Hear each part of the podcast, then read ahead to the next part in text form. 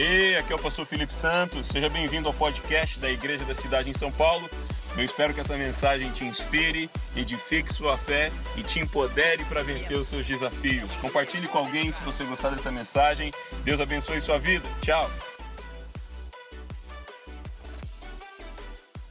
Vamos continuar então uh, essa série que tem nos abençoado tremendamente. Uh, a série Conquistas pela Fé. Nós estamos no ano de conquista de 2019, sim ou não? Deus separou esse ano, esses 12 meses, para que a gente alcançasse níveis na nossa vida que a gente nunca alcançou até então. Então, eu creio, eu oro e profetizo sobre a sua vida que 2019 vai ser o melhor ano da sua vida até então, amém? Será um ano de conquista e não é lá em dezembro, o ano de conquistas começou agora. Você foi marcado, existe uma promessa, uma palavra sobre você, sobre a sua família, que você vai conquistar. Você precisa conquistar, você precisa ser um conquistador. E é nessa abordagem, nessa premissa que a gente tem, ah, ao longo das últimas semanas, então, analisado a vida, a biografia de uma série de personagens da Bíblia, extraído princípios de fé para nos ajudar então nessa jornada de conquista que Deus separou para mim e para você. Hoje, especificamente, como o vídeo introduziu, a gente vai olhar para a história de Josué. Josué, um personagem do Antigo Testamento, sucessor de Moisés, e o tema da nossa conversa nessa noite, anote aí: Josué, a conquista pela coragem. A conquista pela coragem. E eu quero te dar uma dica. Eu sou uma pessoa que em qualquer evento, treinamento, palestra, mensagem, eu anoto tudo aquilo que a pessoa que está aqui em cima fala, porque muitas vezes é numa palavra, num insight, é numa frase que toda a vida pode mudar. Então, quando eu falar assim para você, anota aí, é que está vindo coisa boa para você anotar, e com certeza Deus vai usar para abençoar a sua vida, a sua família, o seu trabalho, as pessoas que estão perto de você. Então essa é a primeira, anota aí, ó. Quando a gente fala de coragem, tem uma frase muito interessante de Aristóteles. Não sei se você gostava das aulas de filosofia lá da sua escola, mas tem um filósofo chamado Aristóteles, e olha o que ele fala sobre coragem. A coragem é a primeira das qualidades humanas, porque garante todas as outras. E hoje a gente vai falar sobre coragem. Quando você olha para Josué, naturalmente vem um atributo que se destaca na vida dele, que é o atributo, o atributo da coragem. Olha um pouquinho comigo aqui, então, duas referências bíblicas sobre a história de Josué. Primeiro, Números capítulo 27, que traz aí um arrazoado, uma biografia pequena, é, short biografia de Josué. Então o Senhor disse a Moisés: chame Josué filho de Num, homem em quem está o Espírito, e impõe as mãos sobre ele. Faça-o apresentar-se ao sacerdote, ao sacerdote Eleazar e a toda a comunidade e o comissione na presença deles. Dele parte da sua autoridade, para que toda a comunidade de Israel lhe obedeça. Ele deverá apresentar-se ao sacerdote Eleazar, que lhe dará diretrizes ao consultar o Urim perante ao Senhor. Josué e toda a comunidade dos israelitas seguiram suas instruções quando saíram para a batalha. Moisés fez como o Senhor lhe ordenou, chamou Josué e o apresentou ao sacerdote Eleazar e a toda a comunidade, impôs as mãos sobre ele e o comissionou. Tudo conforme o Senhor tinha dito por meio de Moisés. Agora, uma outra referência, caso você queira anotar, Josué 24, 31. Israel, a nação, serviu ao Senhor durante toda a vida de Josué e dos líderes que lhe sobreviveram e que sabiam de tudo que o Senhor fizera em favor de Israel. Então, nessas duas passagens, nós aprendemos um pouquinho, rápida introdução, sobre quem foi Josué, e agora eu separei aqui alguns destaques, né, alguns marcos da vida de Josué, para que você possa ter é, uma visão panorâmica. E aí a ideia da nossa conversa nessa noite é a gente olhar para essa biografia e extrair nove princípios, nove ferramentas, nove conselhos que a Bíblia nos daria para conquistarmos pela coragem. Então, qual é o primeiro uh, grande momento da vida de Josué? Primeiro é a morte do seu líder Moisés. Ele é então o sucessor de Moisés. O segundo uh, período da vida de Josué, seu auxiliar direto é escolhido como sucessor, no caso aqui Josué. Josué não sei se você sabe, mas significa Deus é salvação, ou Javé é salvação, ou Jeová é auxílio. E talvez você chegou aqui nessa noite precisando de auxílio. Quero te dizer uma coisa: Deus te trouxe aqui para te dar auxílio, amém? Você veio aqui nessa noite para receber o auxílio exato que a sua vida precisa nesse exato momento. Ele passa 40 anos desde o milagre do Mar Vermelho, uma desobediência então do povo de Israel no deserto. E aí Josué entra em cena liderando 40 mil soldados e 2 milhões de pessoas. Ele vive 110 anos e morre na terra prometida e ali foi sepultado. Mas olha que bacana, assim como a minha vida, a sua vida, a vida da minha família, a nossa vida aqui na Terra, século 21, uh, ah, Barra Funda 2019, todos nós temos desafios, não é verdade? Eu sei que entre você e a sua conquista existe uma jornada e ela é permeada de desafios. Assim como a vida de Josué, ela foi recheada de desafios. Olha aqui comigo então alguns desafios que o Josué teve em sua jornada. Primeiro, ele foi responsável por cuidar da arca da aliança. Um dos grandes desafios era cuidar daquele, é, daquela figura, daquele objeto sagrado para o povo de Israel. Ele teve que atravessar o rio Jordão em época de cheia.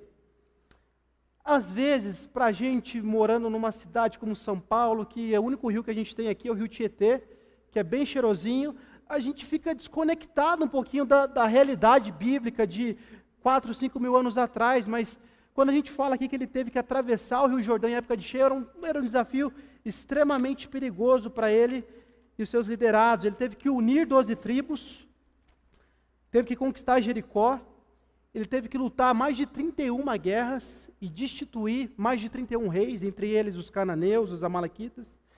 E no contexto de liderança de Josué, Deus ele para de mandar o maná, porque eles já tinham então entrado na terra prometida e Deus falou: agora a provisão vai vir da terra mesmo. Então, resumo, essa é a vida de Josué, e agora a gente vai olhar por nove passagens de Josué e aprender então esses nove princípios que podem nos ajudar então a conquistar grandes coisas para as nossas vidas através da coragem. Vamos lá? Primeiro, anote aí. Para você então conquistar pela fé como Josué, nunca perca o coração de filho. Nunca perca o coração de filho. A referência está em Números 14. Josué, filho de Num, e Caleb, filho de Jefoné. Josué, filho de Num. Ou seja, Josué, ele tinha uma identidade, ele tinha paternidade, ele tinha raízes. E se você deseja almejar grandes coisas para a sua vida em 2019, você, assim como Josué, você precisa ter um coração aberto para receber paternidade aqui na terra. Todo conquistador, ele possui identidade. Sabe por quê? Uma pessoa que ela não tem paternidade ou que ela não se sente como filho ou filha, ela é rebelde. Nós todos nessa vida, nós precisamos de ter esses referenciais acima de nós, nos guiando, nos orientando, nos ajudando, porque Salomão ele tem uma frase muito interessante, tem tudo a ver com esse contexto. Provérbios capítulo 16, olha que a sabedoria de Salomão nos ensina. A soberba precede a ruína e o orgulho precede a queda. Todo órfão espiritual, todo órfão espiritual, ele tem traços de orgulho no coração dele. E se uma pessoa, ela caminha pelas veredas de ser uma pessoa orgulhosa, com certeza ela está apontando, ela está andando, andando por caminhos que vão levar ela à queda. Então, a primeira dica prática que eu te dou para você ser um conquistador com C maiúsculo é: todos nós precisamos de paternidade. Isaías, paternidade é um conceito muito espiritual para mim. Eu estou chegando na igreja pela primeira vez, então eu quero traduzir para você. Todos nós aqui na Terra, nós precisamos de mentores, de professores, de pessoas que auxiliam a nossa trajetória durante a jornada. Não existe conquistador que chegou lá sozinho. Não existe time campeão de um jogador só. Todo mundo, inclusive aqueles atletas, esportistas, empresários que aparentemente a gente acha que eles conquistaram sozinho, existia toda uma estrutura de suporte que ajudaram essas pessoas a chegar lá. E muitas vezes você não está conquistando aquilo que Deus colocou no seu coração, aquela palavra que está sobre você, uma promessa importante que você quer que se cumpra, porque não existe referenciais na sua vida. Eu queria que você notasse o que eu vou te falar agora. Na nossa vida, para a gente ter sucesso e sucesso verdadeiro, a gente precisa de três tipos de relacionamentos. Anote aí. Qual é o primeiro tipo de relacionamento? Eu chamo de esses três tipos, e agora eu vou explicar para você. Eu chamo de relacionamento acima, relacionamento igual e relacionamento abaixo. Acima, igual e abaixo. Todos nós precisamos ter uma pessoa acima, no sentido de mais experiente, de mais sabedoria, de mais caminhada, que vai pegar na nossa mão. São esses mentores, esses professores que vão facilitar a nossa trajetória. Então eu e você precisamos dessas pessoas na nossa vida para nos ajudar, para nos, nos, fazer enxergar os pontos cegos, para nos apontar as nossas falhas, onde, onde a gente precisa melhorar. Faz sentido para você? Também a gente precisa de pessoas iguais a nós, pessoas que vão caminhar do nosso lado, nos dando força, assim como Salomão fala, o cordão de três dobras, ele não se quebra. A gente precisa olhar para o lado e ver que pessoas vão estar lá para nos suportar, para nos ajudar, para torcer pela gente. Então a gente precisa, primeiro, de mentores, professores, de pessoas que vão estar nos suportando e nos ajudando, e nós precisamos de ser mentores e professores para outras pessoas. Você tem no seu coração, no seu intelecto, dons e habilidades, capacidades que você pode usar para abençoar outras pessoas também. E muitas vezes Deus vai colocar pessoas para mentorear você à medida que você mentoreia outras pessoas. Porque a vida tem esse efeito engraçado, é, é o efeito bumerangue. À medida que a gente joga o bumerangue, as coisas boas voltam para a gente também. E muitas vezes você se coloca numa posição de vítima, falando, pastor, mas ninguém quer me ajudar, ninguém quer me dar conselho, ninguém quer me mentorear. Então, ah, o desafio que eu te faço nessa noite é comece ajudando outras pessoas. E no momento certo, na situação propícia, Deus vai colocar alguém do seu lado. Alguém para ajudar você, alguém para pegar na sua mão e facilitar os caminhos para você, para acelerar a tua trajetória rumo à tua conquista. Amém? Amém? Ou não amém? Os filhos, eles não lutam sozinhos. Jesus nos ensinou em João capítulo 1, verso 12, que aqueles que o receberam, que creram no nome de Jesus, ele deu direito dessas pessoas se tornarem filhos de Deus. Talvez você não tenha um histórico familiar com seu pai, com a sua mãe, que é saudável. A vida aconteceu desse jeito para você. Mas eu quero te dizer uma coisa: aqueles que colocam a fé em Jesus, automaticamente se tornam filhos de Deus aqui na terra. E todo filho de Deus, ele não luta sozinho. O Senhor dos exércitos, o Rei dos reis, o Deus Todo-Poderoso, ele está de prontidão com os anjos dele, 24 horas por dia, sete dias por semana, ao seu redor. Não existe batalha que no nome de Jesus você perde. A gente perde batalhas aqui na terra por ingerência nossa, mas quando Jesus está envolvido, a certeza de conquista é verdadeira. Esse é o primeiro princípio que nós aprendemos então com Josué. Segundo, haja sempre apaixonado, apaixonada. Números capítulo 14. Dentre os que haviam observado a terra, rasgaram as suas vestes e disseram a toda a comunidade dos israelitas: A terra que percorremos em missão de reconhecimento é excelente.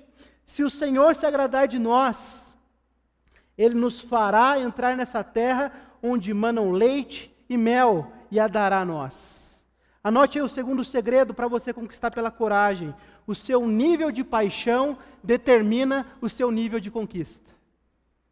O seu nível de paixão determina o seu nível de conquista. Aqui, então, os doze espias, na mesma situação, no mesmo contexto, e aí você lembra de Josué e Caleb, que foram os únicos dois corajosos que rasgaram então as suas vestes fala: Cara, se Deus está por nós, está garantido, a vitória é nossa, não tem como dar errado.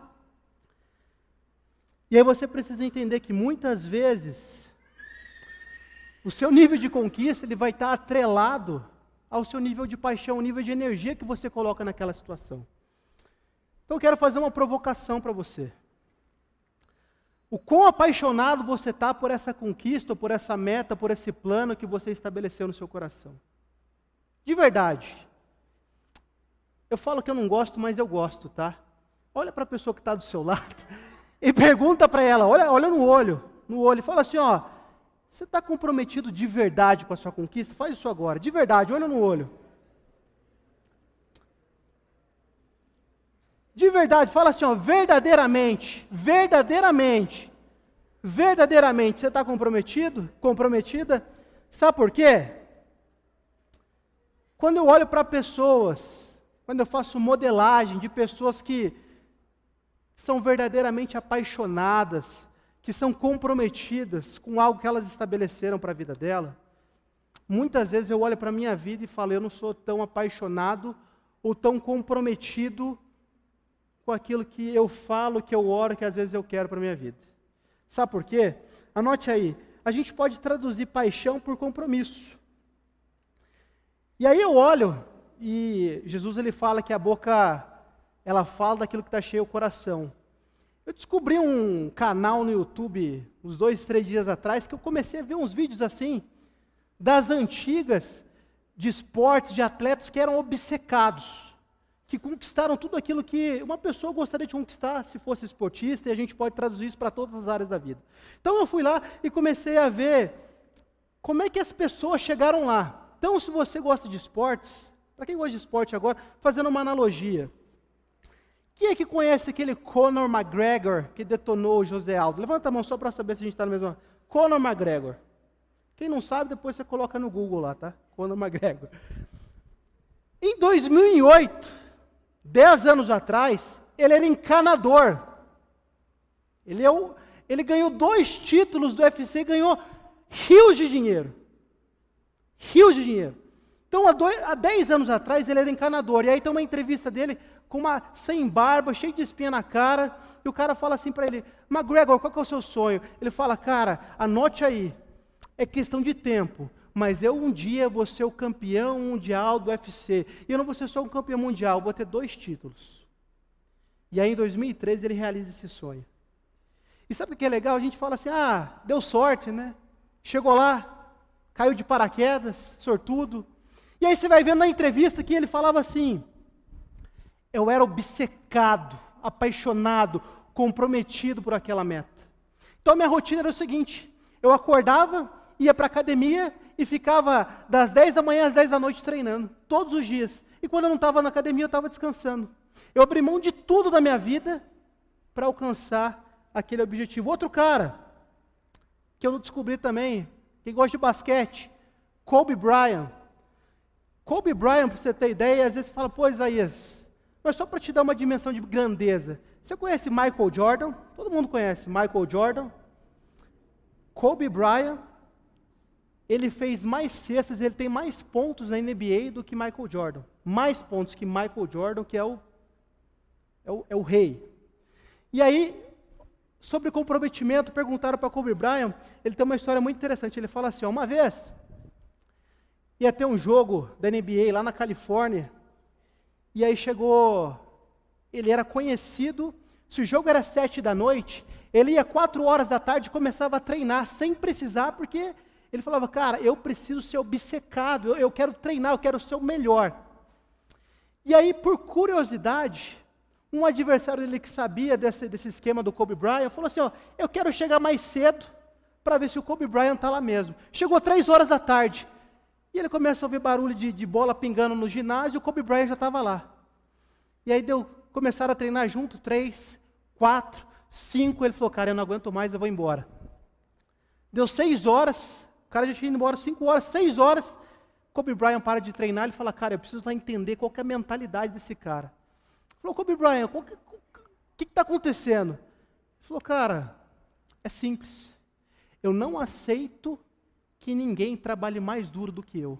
Então, se você falar para mim que você vai acordar 4 horas da manhã, eu vou acordar 3 horas da manhã. Se você falar para mim que você vai acordar 3 horas da manhã, eu vou acordar 2 horas da manhã e 2 horas da manhã eu vou estar na academia. Por quê? Esse é um compromisso interno que eu fiz comigo mesmo para ser sempre o melhor. E aí eu olho para um cara desse e falo: caraca, eu sou comprometido? relógio toca 6 horas da manhã e eu coloco o soneca dele 10 vezes para acordar 7 horas. Um outro cara, só para a gente passar, Michael Phelps. Estou falando sobre compromisso de verdade. O maior medalhista olímpico de todos os tempos e provavelmente não vai existir outro cara igual esse cara. Ganhou 18 medalhas em todas as Olimpíadas. O Brasil acho que não tem 18 medalhas de ouro.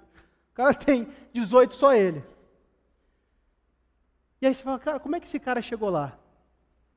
A maioria dos atletas de natação, eles nadam seis dias e descansam no domingo. O corpo precisa de descanso. Tem algum professor de educação física, algum.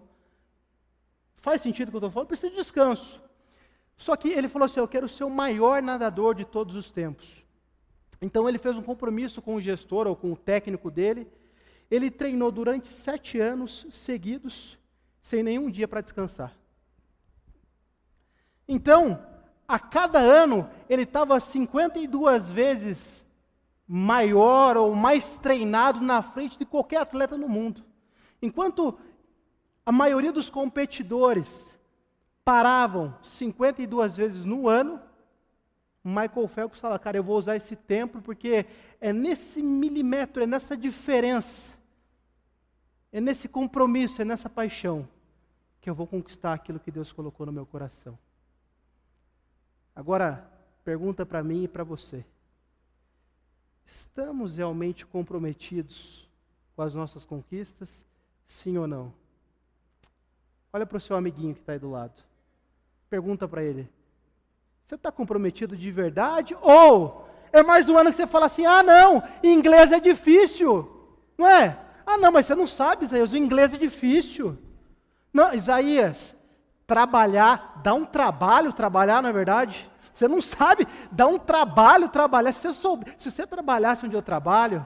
Não, Isaías, para eu crescer na, para eu desenvolver a minha espiritualidade. É difícil, você não sabe como é. Eu, eu parar cinco minutos para abrir a Bíblia, para alimentar a minha. É muito difícil.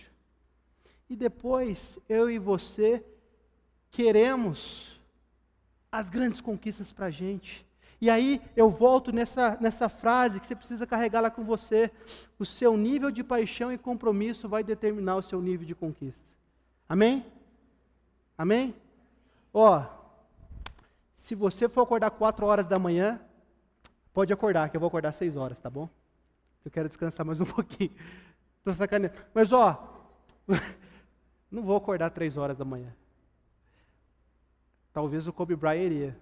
Seu nível de paixão determina o seu nível de conquista. Terceiro, viva com testemunho de integridade. Números capítulo 32. Josué, filho de Num, seguiu o Senhor com integridade de coração. Integridade foi uma outra marca que Josué carregou durante a sua biografia, durante a sua história aqui na terra. A gente vive tempos em todas as áreas da vida, economia, política, empresarial, de igreja. Você abre qualquer site de internet e você vê um problema com integridade, é ou não é? Todos nós estamos vivendo esses tempos de crise de integridade, nos nossos dias. E aí eu fui para o dicionário para entender de fato o que significa integridade, eu quero compartilhar com vocês. Ó, é condição daquele que não sofreu alteração, que não foi quebrado nem atingido, e aí o sentido figurado. Uma pessoa íntegra é aquela que é honesta, que é incorruptível, aquela cujos comportamentos ou ações demonstram integridade, inteireza. E aí eu volto para Jesus, por que, que a gente precisa ser íntegro, ser inteiro, não ficar naufragando como as ondas na nossa moralidade, na nossa maneira de se comportar, na nossa maneira de se conduzir perante a vida? Jesus ele tinha uma maneira de pensar muito especial. Ele conhecia o nosso coração, na verdade ele nos criou. E aí eu acho que ele daria um conselho para a gente que ele deu para uma pessoa que queria conquistar muitas coisas nos tempos dele.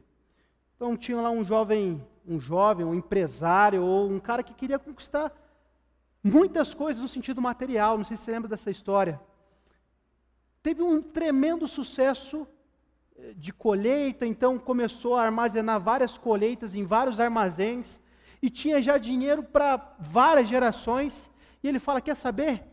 Eu vou conquistar mais ainda, eu quero mais ainda, eu vou.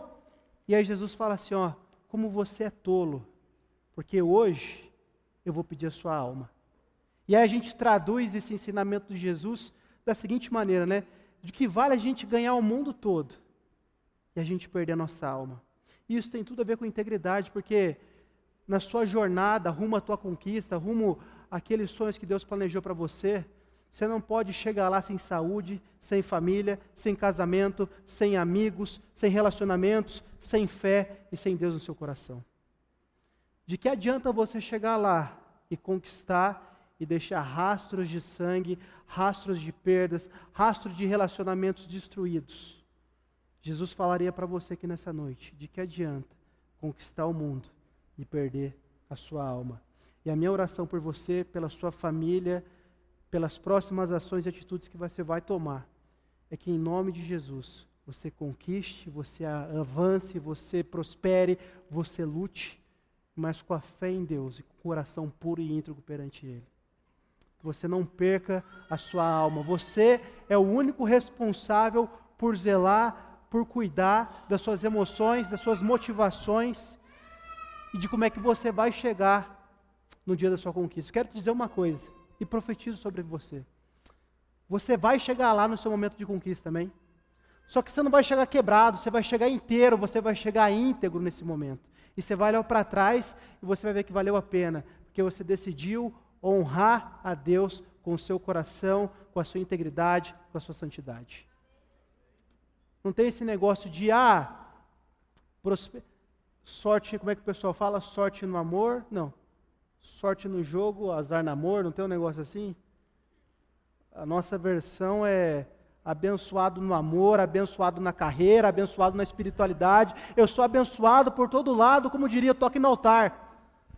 Por todo lado eu sou abençoado, amém? E você também. Você vai chegar lá com a alma limpa perante Deus. Quarto, viva preparado espiritualmente para as batalhas. Josué capítulo 3. Josué ordenou ao povo: santifiquem-se, pois amanhã o Senhor fará maravilhas entre vocês. Por que, que a gente precisa estar constantemente preparado para as nossas batalhas? Efésios capítulo 6, você lembra dessa referência? A nossa luta não é contra pessoas, mas contra poderes e autoridades, contra dominadores desse mundo de trevas. Você pode gostar ou não gostar, você pode concordar ou não concordar, mas a gente vive num mundo de batalhas. Os estudiosos, eles têm uma frase muito interessante, anota aí. Eles falam que a gente vive hoje no mundo VUCA. Não sei se você já ouviu essa, essa referência, mas é bem interessante, descreve exatamente o mundo que todos nós vivemos hoje. O que é o mundo VUCA? Volátil, incerto, ambíguo e complexo. Faz sentido para você? O mundo que a gente vive hoje, ele é volátil, ele é ambíguo, ele é complexo, ele é incerto. E para a gente triunfar no mundo como esse, a gente precisa estar preparado espiritualmente para tudo aquilo que vai aparecer na nossa vida. E a melhor maneira de você estar preparado para as batalhas que vão aparecer na sua vida é estar conectado, permanente à videira, permanentemente conectado com Deus, conectado com Jesus. Olha para você ver como se você não está conectado, você pira. Dias atrás, vou contar uma história minha para você. Para você ver como o mundo VUCA é sinistro. Um dia, não lembro, há umas duas semanas atrás, Preparei tudo que ia fazer naquele dia, naquela agenda. E aí, primeira coisa que você sai, você pega a marginal, às vezes num horário travado, você já tem uma primeira, uma primeira batalha emocional, que é batalha contra a paciência, contra os barbeiros, aqueles que não dão seta, os apressadinhos, aqueles caras que passam ali de moto achando que são o dono da. Né? E aí eu tinha um compromisso, aqui no shopping Vila Lobos. A hora que eu estou chegando no compromisso feliz para encontrar uma pessoa. Quero falar dos outros barbeirão, mas eu, barbeirão, fui fazer a baliza e encostei no carro do lado. O para-choque da frente do meu carro caiu. Literalmente caiu. Não tinha que falar, caiu. E eu falei, cara, o que, que eu faço agora? E o cara ia chegar e, pelo amor de Deus, e vai atrapalhar todo o meu dia. Falei, quer saber? Vou encontrar o cara e depois eu resolvo o que eu preciso resolver com o carro. Beleza. Aí eu fui, tive uma reunião sensacional com, com um amigo aqui da igreja, tá sonhando várias coisas, uma, aquela conversa que, sabe, você está assim, bravo com a vida porque o teu para-choque caiu, então você está lá embaixo e depois você tem uma reunião super legal, produtiva, ideias legais. Beleza, terminamos a reunião. Fala, como é que eu vou resolver o problema do carro agora? Como é que eu resolvi? O segurança do shopping falou, cara, deixa eu te ajudar. A gente amarrou o para-choque. Eu falei, cara, eu preciso para o meu próximo compromisso. Amarrou, arrastando, todo mundo falando, cara, seu carro está caindo aos pedaços, mas cheguei onde eu precisava chegar. No meio dessa, desse trajeto, eu recebo uma ligação que um cara que trabalha comigo conseguiu fechar um baita de um negócio. Legal, né? Com emoção positiva. Aí chego, vou lá para minha empresa, vou lá para a BIC, sento na minha mesa, DDD 12 de São José. Falei, caramba, não é meu pai, não é minha irmã, não é, não é familiar, alguma coisa aconteceu. Aí um parente liga assim para mim, uma prima lá de São José que nunca tinha me ligado, me chama de Juninho, na minha família eu sou Juninho.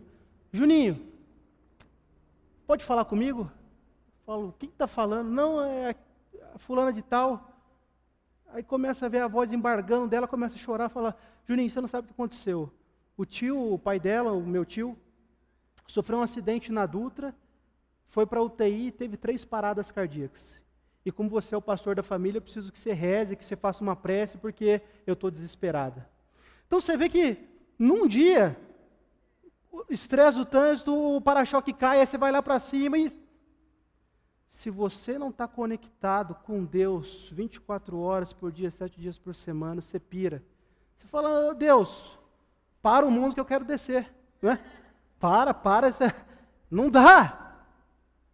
E é isso que o pessoal fala aí fora e vem de muitos cursos que a gente chama de inteligência emocional. Eu chamo de inteligência espiritual, de você ser sábio espiritualmente e de colocar cada hora do seu dia, cada momento do seu dia no colo, nas mãos de Deus. E Deus vai te dar força para os momentos difíceis e sabedoria para os momentos bons da sua vida. Talvez Deus te trouxe aqui nessa noite para colocar no seu coração, para colocar na sua cabeça inteligência espiritual para essa semana. Você veio aqui para receber uma palavra, um versículo, e lá naquele momento, naquela situação, naquele contexto, Deus vai usar para te dar força e Deus vai te usar com sabedoria naquele momento. Assim como Josué, nós precisamos estar preparados para essas batalhas. Felipe acompanhou, falei para ele no mesmo dia, falei, pastor, ora por mim, porque o que, que eu faço? para-choque, o carro está desmontado, cara no TI, e aí? Então nós precisamos de relacionamentos, de mentores, de estar conectado com Deus 24 horas por dia. Quinto, nunca perca o espírito de temor. Nunca perca o espírito de temor. Josué, então, perto de Jericó, olhou para o anjo, que estava empunhando, o homem em pé, empunhando uma espada, e disse: Você é por nós ou por nossos inimigos? Nenhuma coisa nem outra, respondeu ele. Venho na qualidade de comandante do exército do Senhor. Então Josué prostou-se, rosto em terra, em sinal de respeito, e lhe perguntou: Que mensagem o Senhor tem para o seu servo? E aí o comandante do exército do Senhor respondeu: Tire as sandálias, pois o lugar que você está é santo. Josué tirou. Essa é outra lição: nunca perca a reverência, o espírito de temor. E aí o que, que a gente aprende com essa passagem da vida de Josué? O seu momento mais vulnerável, mais frágil da sua jornada de conquista é quando você achar que você chegou em algum lugar. Josué ele já tinha um histórico de vitória, ele já tinha um histórico de conquista, e aí em mais um momento crucial da vida dele, onde ele poderia ter se apoiado em todas as conquistas do passado, em todas as vitórias que ele já teve, ele mostra que ele era o cara certo para o momento certo, porque ele não perdeu o espírito de temor. Bill Gates, que é um carinha aí, conhece Bill Gates, um carinha aí, ele tem uma frase que é extremamente interessante, você fala, cara, agora eu sei porque que ele chegou lá, no sentido de ser, vai, um dos homens mais prósperos do mundo financeiramente. Ele fala assim que nada é tão perigoso para o ser humano como o sucesso. Muitos de nós queremos sucesso nas nossas conquistas, é uma verdade. Mas ao mesmo tempo, nada é tão perigoso como o sucesso. Por quê? Uma pessoa bem-sucedida, se ela não tiver um coração sábio, ali naquele dia, no momento que ela coloca a mão na conquista, ela começa a andar para trás, ela começa no processo de espiral negativa, de, de acomodação, de orgulho, e orgulho precede a queda. Por isso, Josué nos ensina a nunca perder o nosso espírito de temor, de reverência, de humildade, de prontidão a obedecer aquilo que Deus pede para a gente. Esse vai ser um desafio que eu e você vamos ter pelo resto das nossas vidas. A gente chega lá, olha aqui para mim. Se você chegar lá, a sua melhor atitude é ser grato, mas Deus, mantenha o meu coração humilde, mantenha o meu coração temente ao Senhor, manter o meu coração aberto a ouvir, manter o meu coração aprendiz, porque é só dessa maneira que você vai chegar aonde você nunca imaginou chegar ao lado de Deus. Às vezes você fala ou você pensa que você chegou lá, Deus fala para você: Eu nem comecei com você ainda. O que eu tenho para você, os meus planos, são muito maiores do que os seus. E às vezes a gente tem uma conquistazinha com um C minúsculo, quando Deus fala, cara, aprende que a tua jornada de conquista, mais do que o final dela, o meu propósito com você é trabalhar o seu coração. E se for necessário atrasar a tua conquista em anos, em meses, para você ter um coração bom, quando você chegar lá, para você não perder a sua alma, eu vou fazer isso. Porque maior do que Deus quer fazer através de você, é o que Deus quer fazer dentro de você. Não adianta. Nosso Deus, se você olhar os 66 livros da Bíblia, mais do que através de nós, é o em nós. E que você se abra para o Espírito Santo, para que ele te dê cada dia mais temor, assim como Josué, assim como os grandes heróis que a gente tem visto nessa jornada. Sexto, derrote o espírito do medo. Josué capítulo 10, verso 25. Disse-lhe Josué: não tenham medo, não desanimem, sejam fortes e corajosos. É isso que o Senhor fará com todos os inimigos que vocês tiveram que combater, tiverem que combater. E aqui eu quero gastar um pouquinho mais de tempo, porque muitas vezes você tem limitado a sua vida, limitado as suas conquistas por conta do medo, por conta de arriscar, por conta de dar o passo certo no momento certo, por conta de ter fé em Deus para fazer aquilo que for necessário.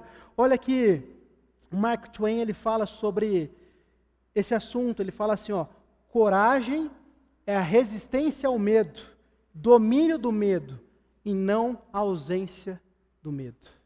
Talvez você olhe para a sua vida, você olhe para a sua agenda, você olhe para a sua semana, você vê e fala assim, pastor, mas o medo está aqui.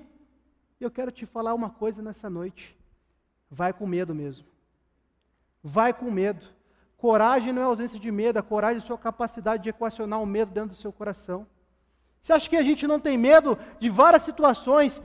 Coloco aqui, por fazer parte da equipe do pastor Felipe, várias situações espirituais que a gente tem aqui na igreja, a gente treme na base, mas a gente dobra o nosso joelho, a gente olha para Deus e a gente vai com medo mesmo. E no processo, Deus trabalha em nossos corações e Deus age mais uma vez. Mas Deus nunca vai fazer algo por nós que deveria ser feito através, ou, ou Deus nunca vai fazer algo por nós que a gente precisa fazer.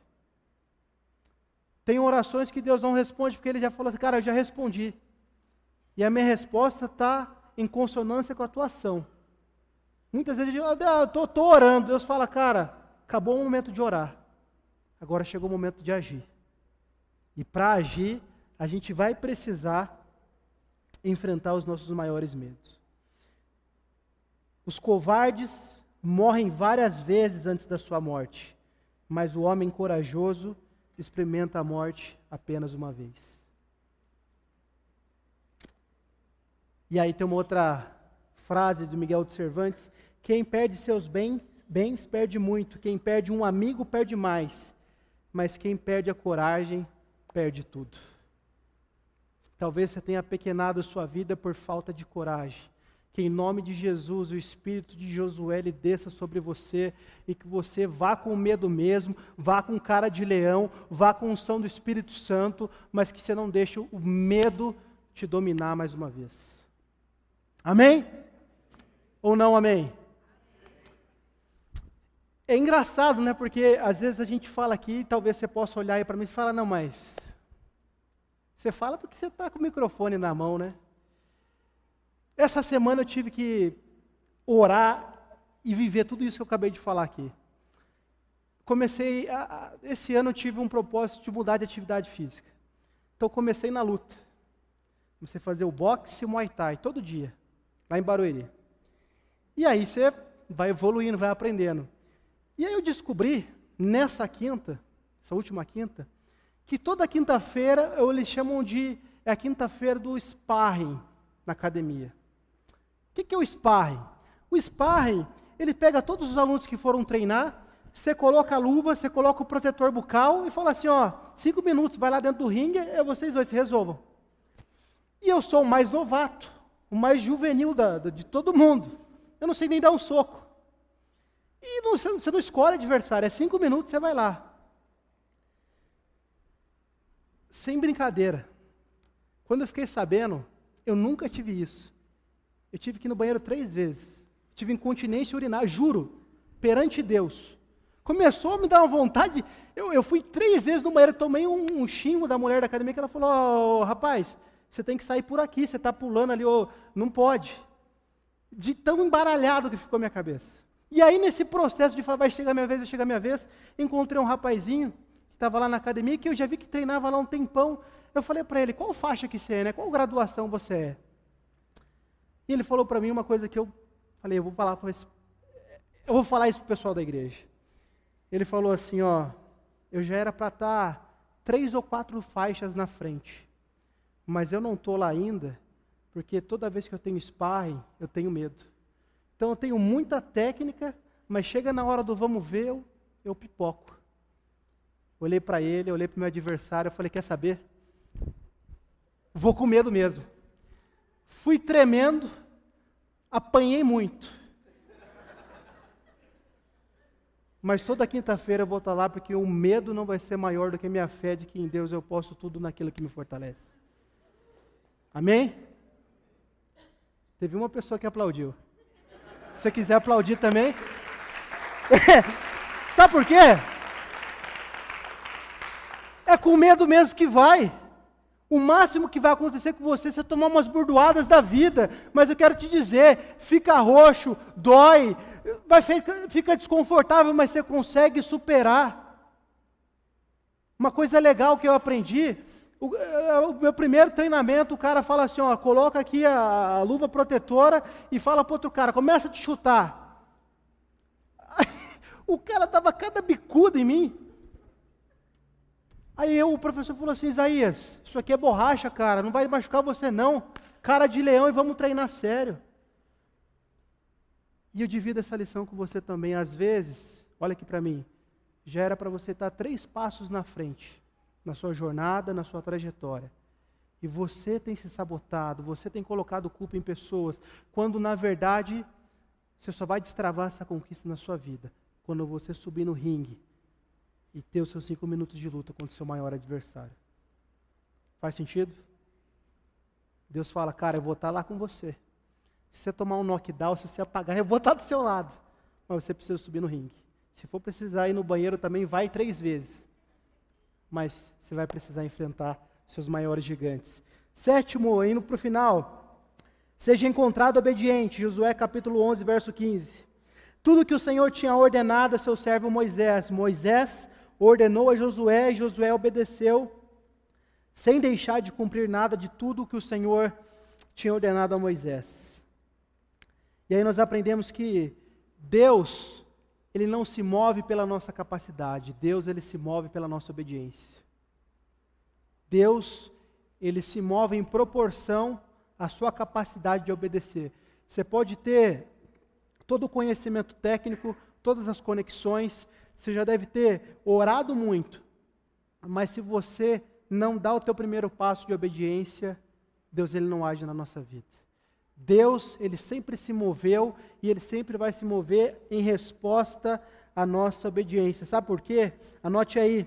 A obediência oferece a Deus aquilo que o homem tem de mais precioso e apreciado. Sabe o que é? A nossa vontade. Quando você obedece, você oferece então para Deus aquilo que você tem mais de precioso e apreciado, que é a sua vontade. A gente submete a nossa vontade à vontade de Deus. Deus fala, cara, agora que eu sou o primeiro lugar na sua vida, deixa com o Papai do Céu que eu resolvo para você. Oitavo, penúltimo. Tenha posicionamentos claros de fé. Josué capítulo 24, 15. Esse versículo muitas famílias colocam, né? Em quadros em suas casas. Se, porém, não lhes agrada servir ao Senhor, escolham hoje a quem irão servir se aos deuses dos antepassados serviram além do Eufrates, ou aos deuses dos amorreus, em cuja terra vocês estão vivendo. E é essa parte que as famílias colocam, mas eu e a minha família serviremos ao Senhor, amém? Que você possa declarar isso sobre a sua família, declare agora, eu e a minha família serviremos ao Senhor. Mais uma vez, eu e a minha família serviremos ao Senhor. Essa é uma declaração, é um posicionamento que você tem aqui na terra. A nossa vida é reflexo das nossas palavras. A sua vida, a sua realidade, a sua experiência de vida, ela está atrelada às suas convicções. E se você crê, se você age debaixo dessa palavra, você vai colher os frutos dela. Jesus ele nos ensinou para a gente não ser inconstantes como as ondas do mar. Talvez o que falte para você é essa convicção, na hora do aperto, na hora do desconforto, na hora onde, como minha mãe falava, onde a porca torce o rabo, você vai precisar de olhar para os seus valores, olhar para o seu coração, olhar para aquilo que é mais precioso para você e se apegar a isso. Josué ele tinha tudo contra ele. E no momento mais oportuno ele fala: Cara, quer saber? O pau pode comer lá fora, mas aqui dentro de casa, eu e minha casa serviremos ao Senhor. Aqui, quem manda sou eu, no sentido de que nada, nenhuma influência externa, nenhuma notícia ruim, nenhuma palavra contrária vai prevalecer. Aqui quem prevalece é Deus. E essa é um comissionamento, é uma responsabilidade que eu e você, como homens de Deus, precisamos ter pelas nossas casas que você possa orar, que você possa profetizar sobre a sua casa, de que você e toda a sua família servirão ao Senhor na sua jornada de conquista. E por último, seja fiel até o fim e transfira o seu legado. Josué 24, ele tem a última interação com o povo de Israel, e olha que bacana que ele faz aqui, e a gente aprende mais um princípio com ele. Então, Josué disse ao povo: Vejam essa pedra, será uma testemunha contra nós, pois ouviu todas as palavras que o Senhor nos disse. Será uma testemunha contra vocês, caso vocês sejam infiéis a Deus. Depois Josué despediu o povo e cada um foi para sua propriedade. Passado algum tempo, Josué, filho de Num, servo do Senhor, morreu. Tinha 110 anos de idade e o sepultaram na terra que tinham recebido como herança. E aí o texto continua. Mas o mais importante, na nossa caminhada de fé, na jornada de conquista de 2019, o mais importante de como a gente começa é como a gente termina. O mais importante é como a gente termina. Existem milhares de pessoas que começam muito bem, mas por um, uma série de fatores, por uma série de razões, por uma série de desculpas, elas terminam mal. E Deus nos chama a responsabilidade nessa noite da seguinte maneira: comece bem, continue bem, termine bem e passe o teu legado para as pessoas que virão depois de você. Comece bem, continue bem, termine bem e passe o bastão. A benção que eu tenho sobre você ela não é só para você, mas ela é um legado que você deixa para as próximas gerações. Essa é a melhor característica, a melhor marca de sucesso de um líder. Josué conseguiu. Começou bem, continuou bem, terminou bem e cumpriu a missão que Deus tinha designado para ele na geração dele. Eu não sei em qual momento da jornada você está. Se você acha que você não começou bem, quero te dizer uma coisa, uma frase que, quando eu vi ela, eu falei: caraca, essa é uma frase de vida.